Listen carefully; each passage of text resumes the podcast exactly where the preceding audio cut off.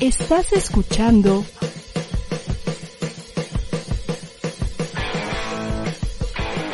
ADR Networks. Seguimos activando tus sentidos. Ya va a comenzar la entrevista del día en Tronco and Friend. ¿Cuál será el personaje de hoy? Acompáñanos. El invitado de hoy es un apasionado por contar historias, pero de esas historias que no siempre se ven en la pantalla grande, pues como productor, director y escritor ha conseguido llevar personajes e, insisto, narrativas que no siempre llegan hasta el masivo. Es por eso que ha realizado películas como La castración, La caridad y en esta ocasión en particular nos viene a hablar de clases de historia. Es un gusto tener hoy en Drusco and Friends a Marcelino Islas. ¡Eh, bravo! Muchas gracias por tan bonita, tan bonito recibimiento. ¿Cómo va todo? Muy, muy contento, Marcelino, de, de, hablar contigo, sobre todo porque, como bien lo dije en la introducción, te has enfocado en contar no solamente historias, sino abordar personajes que no necesariamente siempre llegan a la pantalla grande, que a veces nos olvidamos, ¿no? De, de personajes como en clases de historia, que es protagonizada básicamente por una mujer de, de la tercera edad, que no siempre hay historias, y menos en, en México, de, de mujeres de la tercera edad, y también por una chica que que está atravesando ahí la adolescencia, rebelde adolescencia. ¿Cómo es, Marcelino, que tú como escritor llegas a estas historias y pones tu foco, tu atención en ese tipo de narrativas? Sí, la verdad, la verdad es que no tengo una agenda, ¿no? Eh, esta es ya mi tercera película y siempre bueno, no siempre, en los últimos años se me ha cuestionado mucho el por qué trabajar con personajes femeninos, antes se me cuestionaba más el por qué trabajar con personajes que no corresponden a mi generación. Sí. Eh, pero la verdad es que creo que es donde me identifico, ¿no? Me identifico mucho como con la... Eres de alma vieja.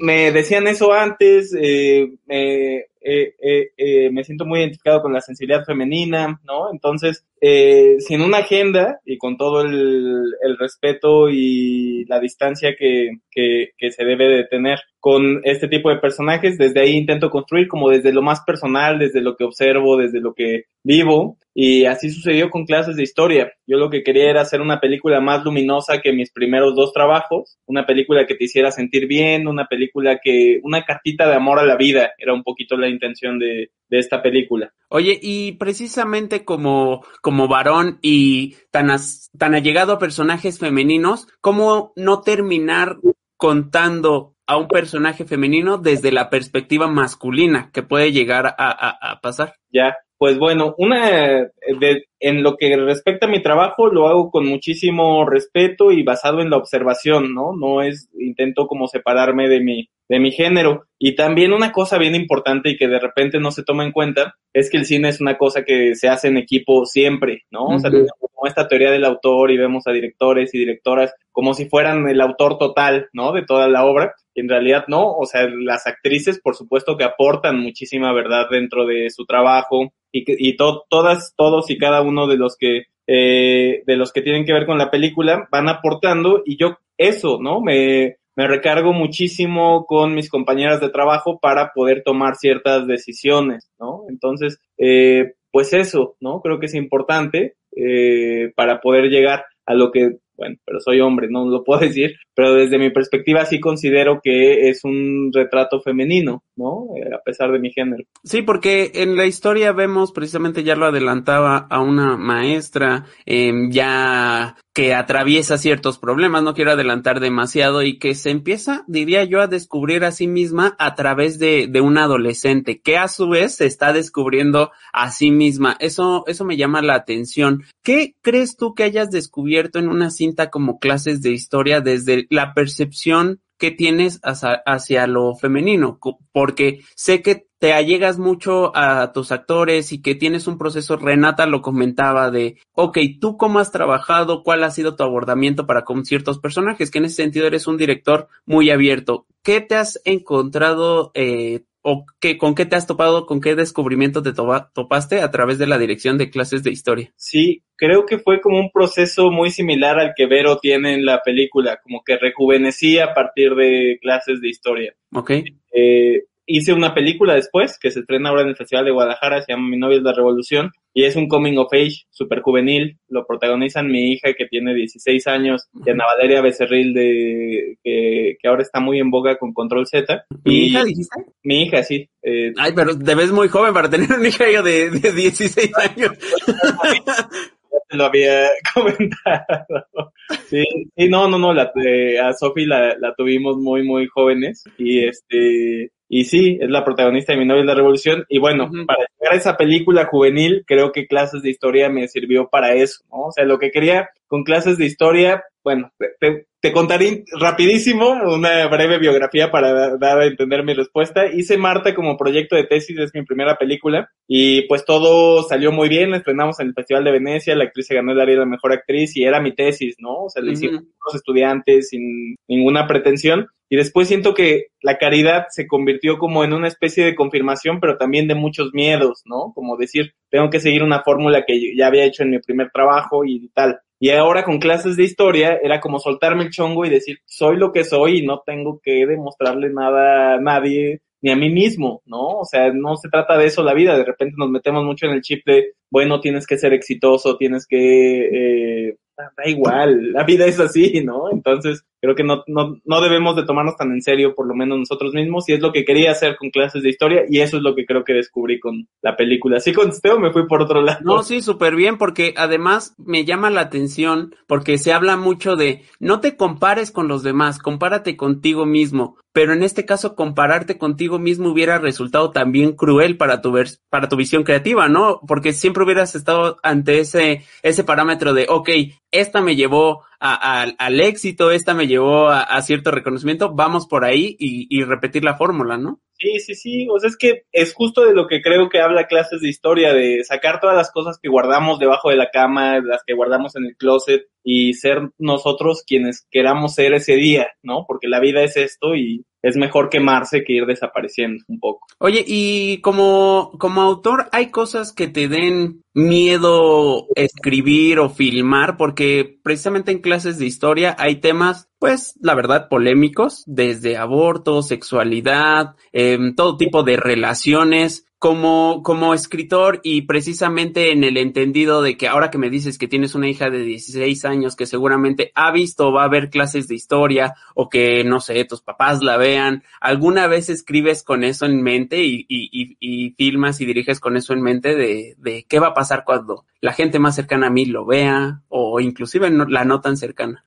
Fíjate que la gente más cercana no me preocupa porque la verdad es que creo que mi familia es bastante, tiene bastante apertura hacia muchas cosas y tampoco creo que yo tenga como una búsqueda hacia el morbo, ¿no? O sea, por ejemplo, la relación que tienen estos dos personajes, que es una maestra de sesenta y tantos y, eh, y una adolescente, nunca quise abordarla desde, el, desde ese lado, ¿no? Desde eh, hablar de hasta dónde llegan y tal. Sí es una historia de amor, pero es una historia de amor sui generis, ¿no? O sea, no es que sea un amor carnal, no es que sea un amor platónico, simplemente es una cosa de compañía, de, encuentro, lo que sucede entre estos personajes. Y, eh, y pues bueno, uno pone y el público dispone, ¿no? O sea, hasta el momento hemos tenido un, un recibimiento muy lindo en festivales, eh, fue, fue muy bonito cuando estrenamos la película en Tokio, el, recibi el recibimiento que la película tuvo. Acá en México también hemos tenido funciones muy lindas y espero que por ahí vaya la onda de,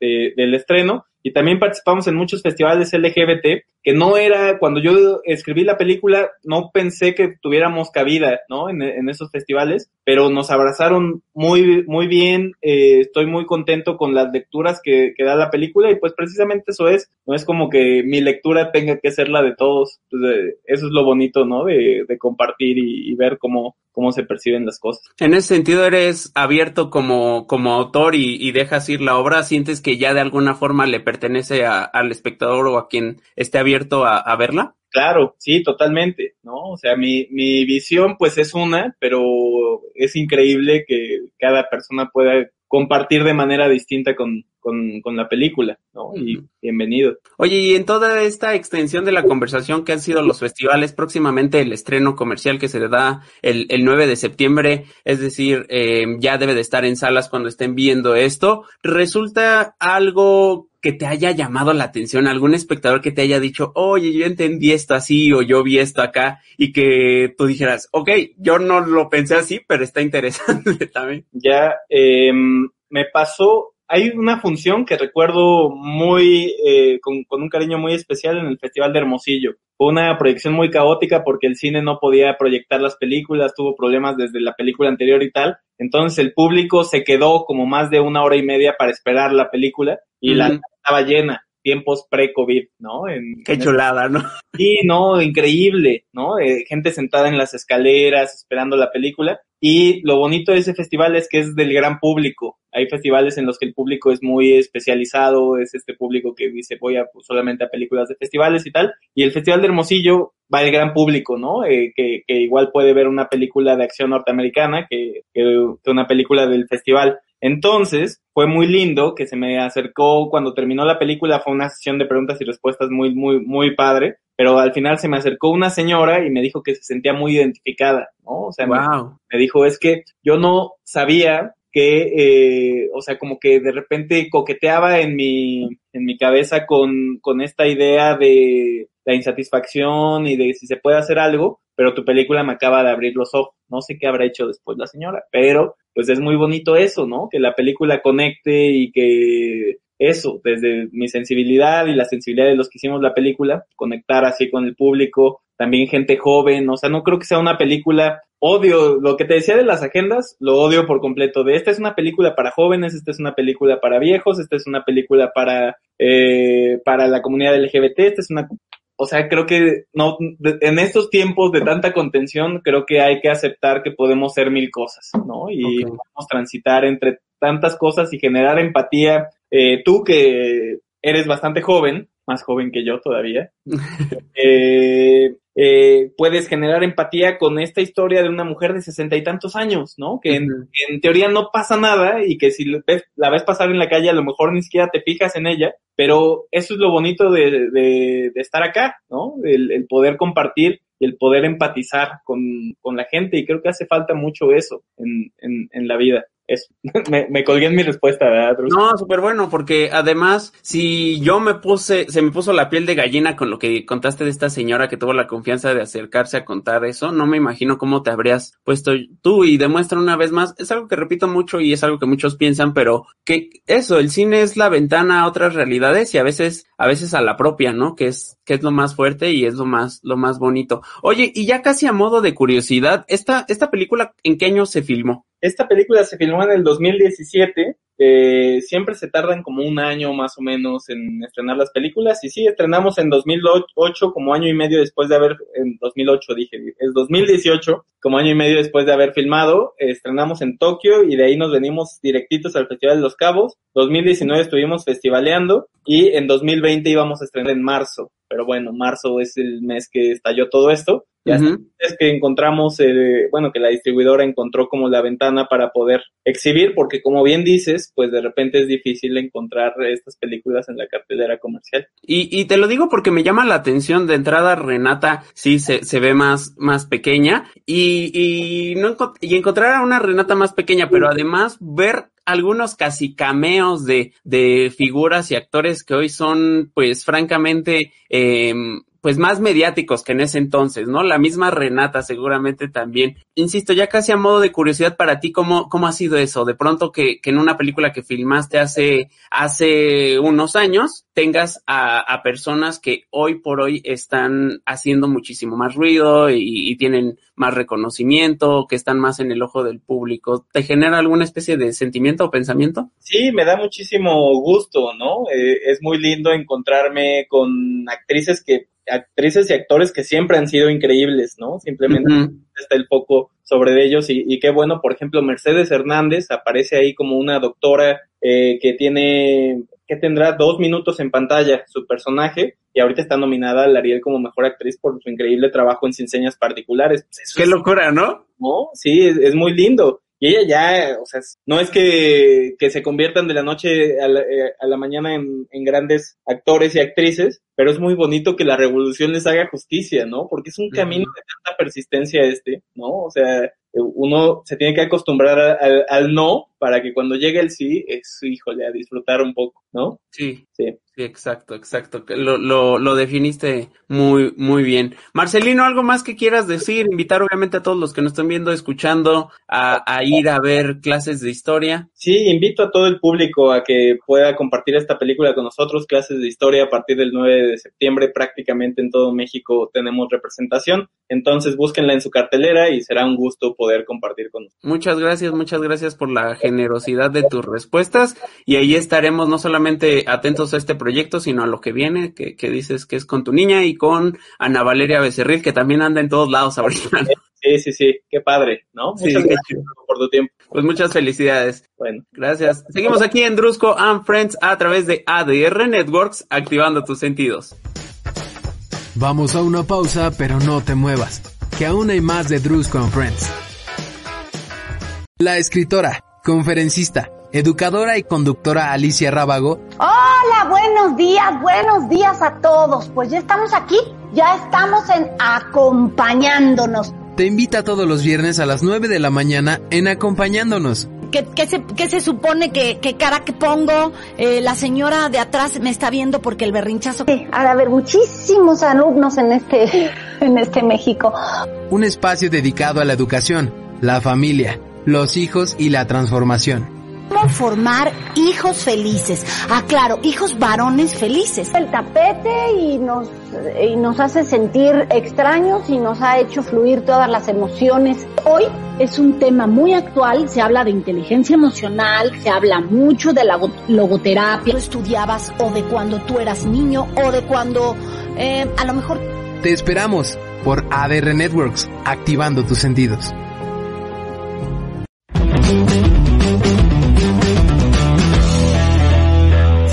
Bienvenidos, yo soy Roberto Andonegui y esto es Paisajes Sonoros, programa de radio dedicado a deleitar tus oídos con la mejor música. Todos los miércoles 6 pm a través de ADR Networks, el show está por comenzar.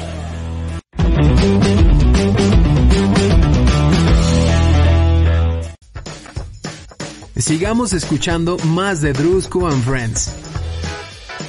Amante de las garnachas, del sushi y del color rojo, mi invitada a los seis años de edad comenzó su formación actoral. La música, el baile y la actuación han sido constantes en su vida, pues gracias a su esfuerzo llegó a proyectos en internet como que parió, en televisión Rosario Tijeras, en el extranjero con X Factor, en el cine Lady Rancho y hoy viene a hablarnos de su protagónico en la cinta Clases de Historia. Es un gusto tener hoy en Drusco and Friends a Renata Vaca. ¡Eh! No, Chico, gracias por esta invitación y por esta bienvenida muy, hermosa. Muchas gracias. Sí, es que cuando, cuando te entrevisté hace dos años, muchas cosas eran distintas. Te, te entrevisté por, por Lady Rancho y, y es bien curioso el camino que se ha dado en tu carrera, puesto que has estado en todo tipo de proyectos. Es muy impresionante, la verdad. Sí, la verdad que sí, yo que te puedo decir muy agradecida, ya que pues desde que estaba bien morrilla descubrí que quería dedicarme a, esto, a, a, la actuación y bueno, la música llegó después y bueno, también he tenido muchas oportunidades en todas partes, entonces pues sí, muy contenta y agradecida con, con las puertas abiertas que siempre me han recibido.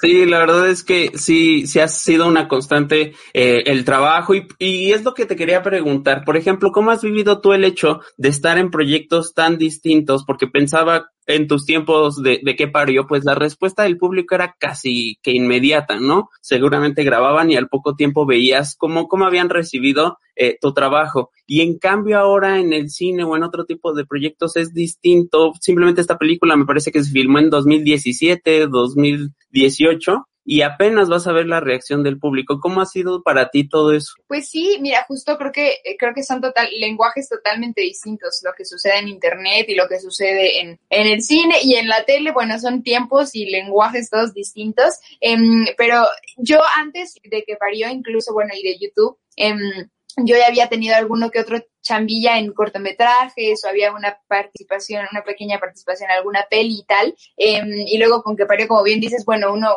graba el video y a la semana máximo ya está fuera y puedes sí. comentarios, estar ahí súper presente en todo. Bueno, así pasa con el internet, que todo es mucho más, mucho más rápido. Y sí, con, con esto de, del cine, de pronto los tiempos son mucho más lentos, ¿no? Esta peli la hicimos, yo el guion lo leí cuando tenía 15 años, luego pasaron dos años para poder filmar la película. Filmamos la película en 2017 2017 y en 2018 se estrenó en, en el Festival de Tokio hasta el otro lado del charco. Y luego hemos estado en otros festivales como en Frameline en San Francisco, hemos estado en Berlín igual, estuvimos aquí en México, Los Cabos, en Hermosillo. Hemos andado del tiempo al tango con la peli, pero pues muy emocionante que por fin ya se estrenen en cines comerciales ya mañana, el 9 de septiembre, bueno, o el 9 de septiembre, depende de cuándo viendo esto. Así es, para cuando estén viendo esto ya debe de estar en, en salas, de hecho tiene ahí apartado especial de menos en, en la página de, de una cadena muy grande y, y también cómo ha sido el hecho de precisamente adaptarte. Por ejemplo, ¿qué, qué, qué, si pudieras tomar algo de internet, porque inclusive te has vuelto tú viral, ¿no? Hay un videito ahí muy famoso que sigue teniendo muchas reproducciones, donde haces imitaciones, ¿no? Eh, y, y si tú pudieras tomar algo del internet y meterlo a una producción cinematográfica, ¿qué te gustaría llevar de un lado o viceversa? Yo creo, es interesante la pregunta. Mm-hmm. Pues mira, definitivamente creo que sí, el Internet, eso que hablamos de esa, esa eh, rapidez de pronto justo, esa facilidad, por llamarlo de alguna manera, de, de, de que como que no hay tantos protocolos, ¿sabes? Como que todo es pum, ya lo hicimos, la idea, la subimos como una foto igual en Instagram o un video, una transmisión en vivo, es como, ay, sí,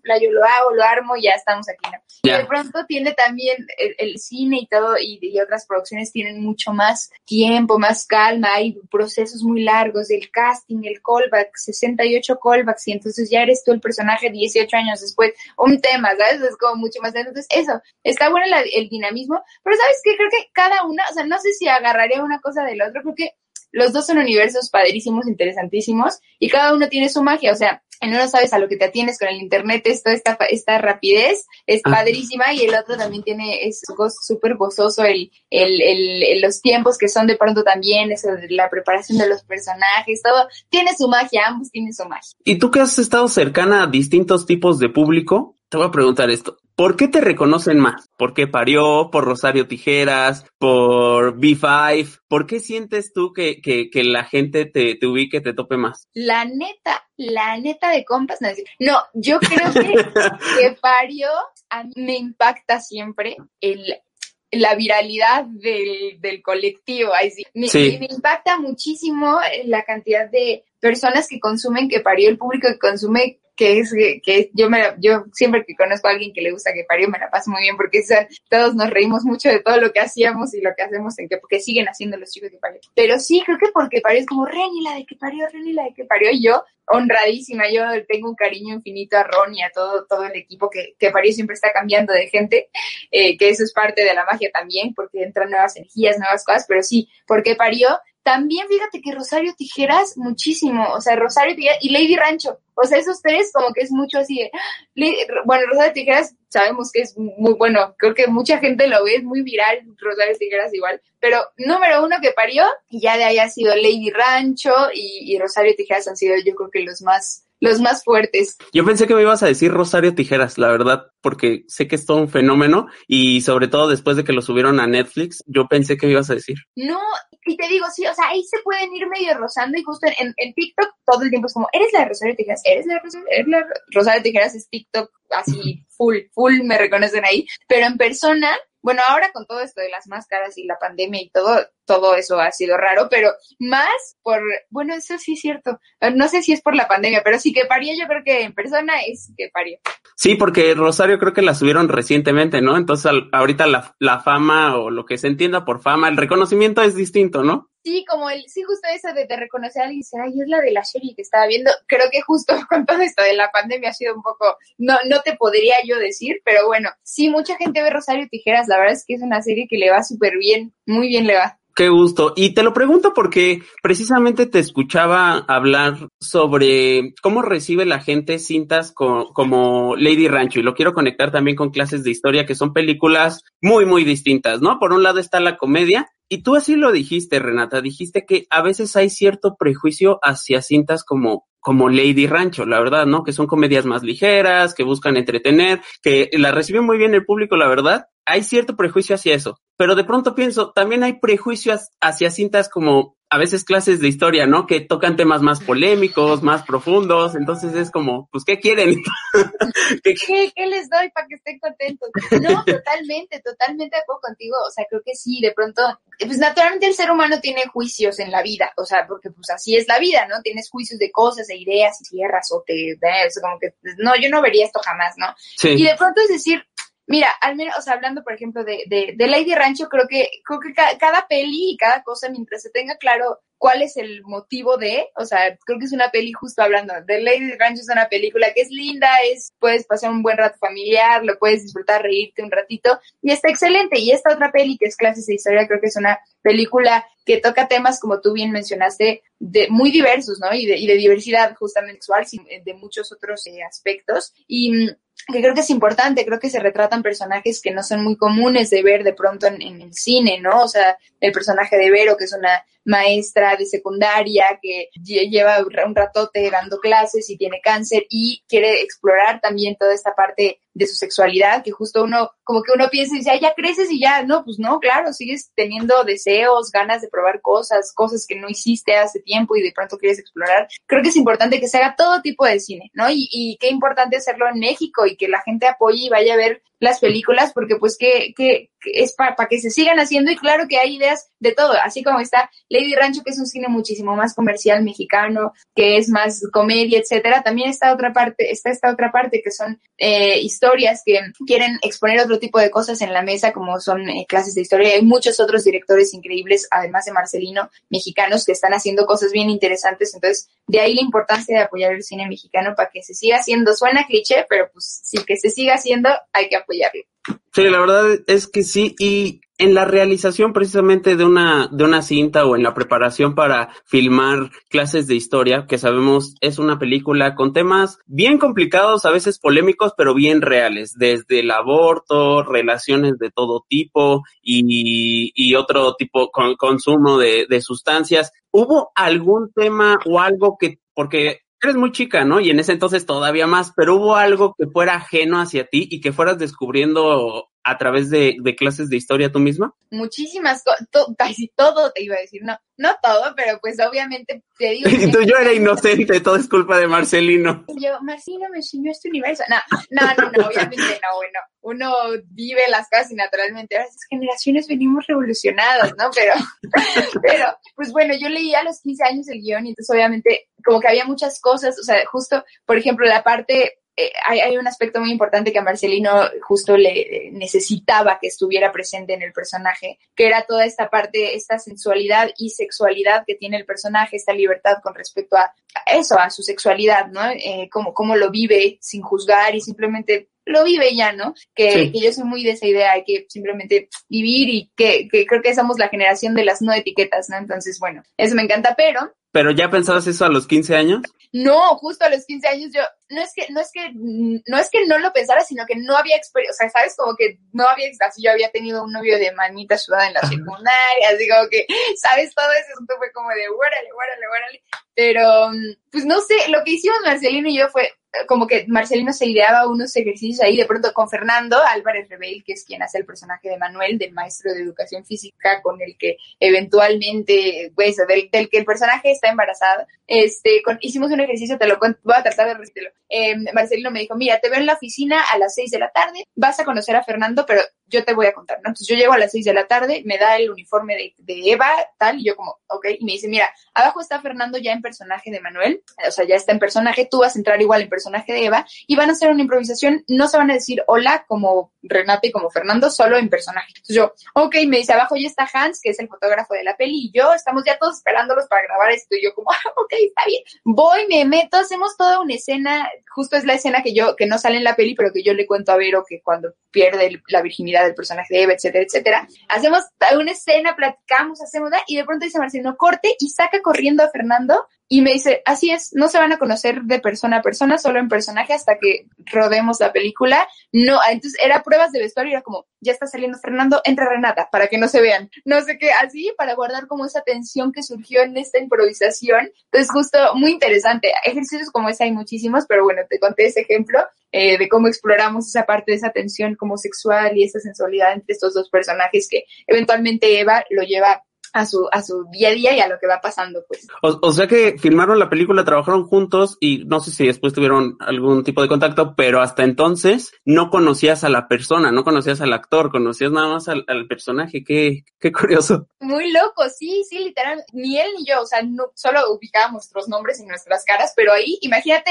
así, de la nada, yo como que entré a un cuarto y vi a este personaje y yo era este otro personaje que no era Renata, que era Eva, y vivimos este momento y pum, adiós, nunca más nos volvimos a hablar hasta que ya de pronto, pues obviamente en el transcurso, ya, ya cuando íbamos a filmar, lo menos que pues, se podía hablar era como, hola, sí, bye, casi, casi así, y ya estando en el set, pues ya nos dejamos ir como gordas en tobogán, pero muy emocionante. Oye, y hablando de dejarse ir ya casi hacia el final de la cinta sin adelantar demasiado, hay una conversación donde un personaje habla de las decisiones de vida que ha tomado y de cómo tomar un camino te priva del otro. Y me llama la atención porque haciendo el, el estoqueo para esta entrevista, hay un punto o varios seguramente donde en tu vida ha sido eso, ¿no? Justamente ya en la introducción adelantaba que, que estuviste en Dex Factor en Reino Unido, que es una locura, ¿no? Es una locura buscarte en YouTube y verte ahí en, en una producción así, muchas felicidades. Y hubo un, un momento hace poco donde tuviste que tomar esa decisión, ¿no? Entre dos cosas que eres genuinamente buena y, y tomas el camino de la actuación. ¿Cómo ha sido eso, eso también para ti? Ah, muy fuerte, muy fuerte, sí, definitivamente.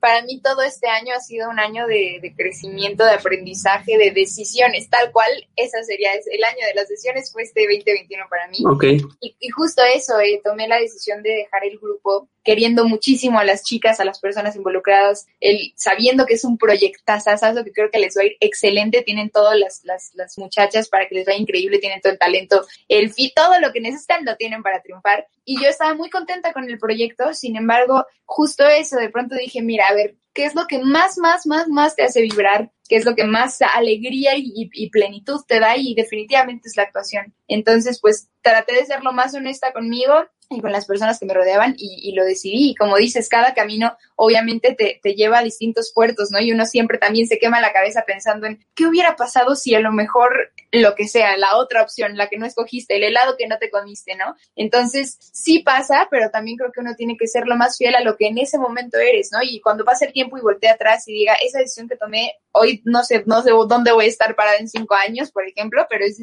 la Renata de ese momento creyó que esa era la opción, la, lo que tenía que hacer, ¿no? Entonces, confiar en eso, en lo que somos en el presente, porque es lo único que tenemos. Y eso, estoy muy contenta, la verdad, con, con esa decisión. Creo que también uno vive lo que le toca vivir en ese momento. Entonces, pues muy contenta con, con eso y, y feliz y emocionada con todas las cosas que, que se vienen y, con mi carrera como actriz. Y no descarto la música, sí, o sea, estoy segura que voy a sacar en algún punto cercano algo como solista. Eh, pero eso, muy, muy contenta, la verdad. Sí, porque la música es y sigue siendo una, una constante en tu vida. Simplemente en esta película grabaste con Torreblanca, ¿no? Sí, tuve la oportunidad de, de, de cantar con Torreblanca, que, que tanto admiro y que es un chido y, y todo pasó igual mágicamente, como que fue muy rápido. Marcelino me dijo de la canción. Qué locura, Torreblanca, que literalmente se escucha en todos los teléfonos de México. No, bueno, sí, sí. claro, claro, yo totalmente en todas partes he cantado con grandes como Leonel García, como Natalia Lafourcade y con, y bueno, él solito brilla solo, ¿no? Pero increíble para mí compartir con él y esta rola que, que, me, que me parece tan linda y que es como como otra extremidad de clases de historia.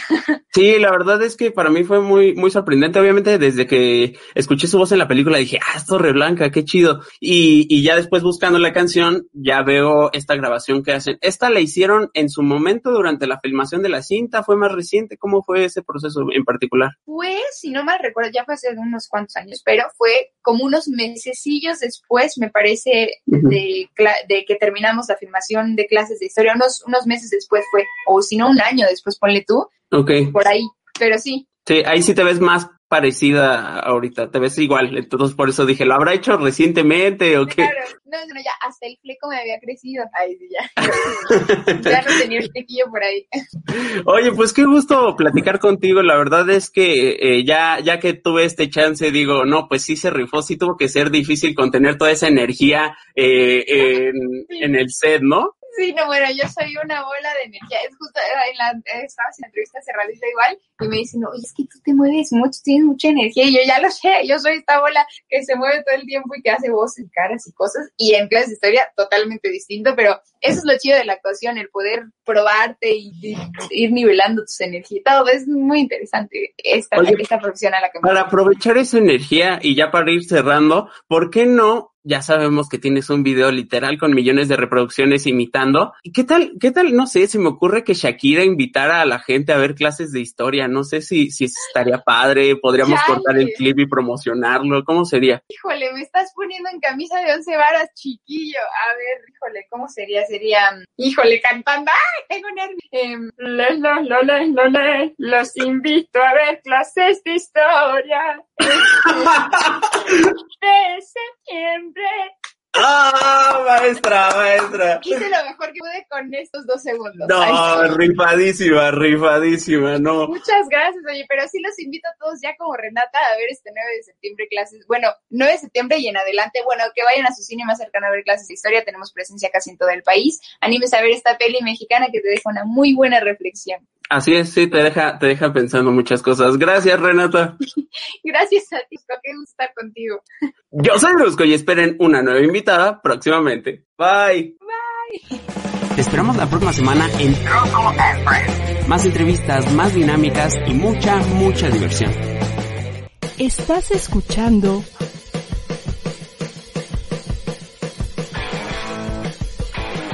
ADR Networks. Seguimos activando tus sentidos.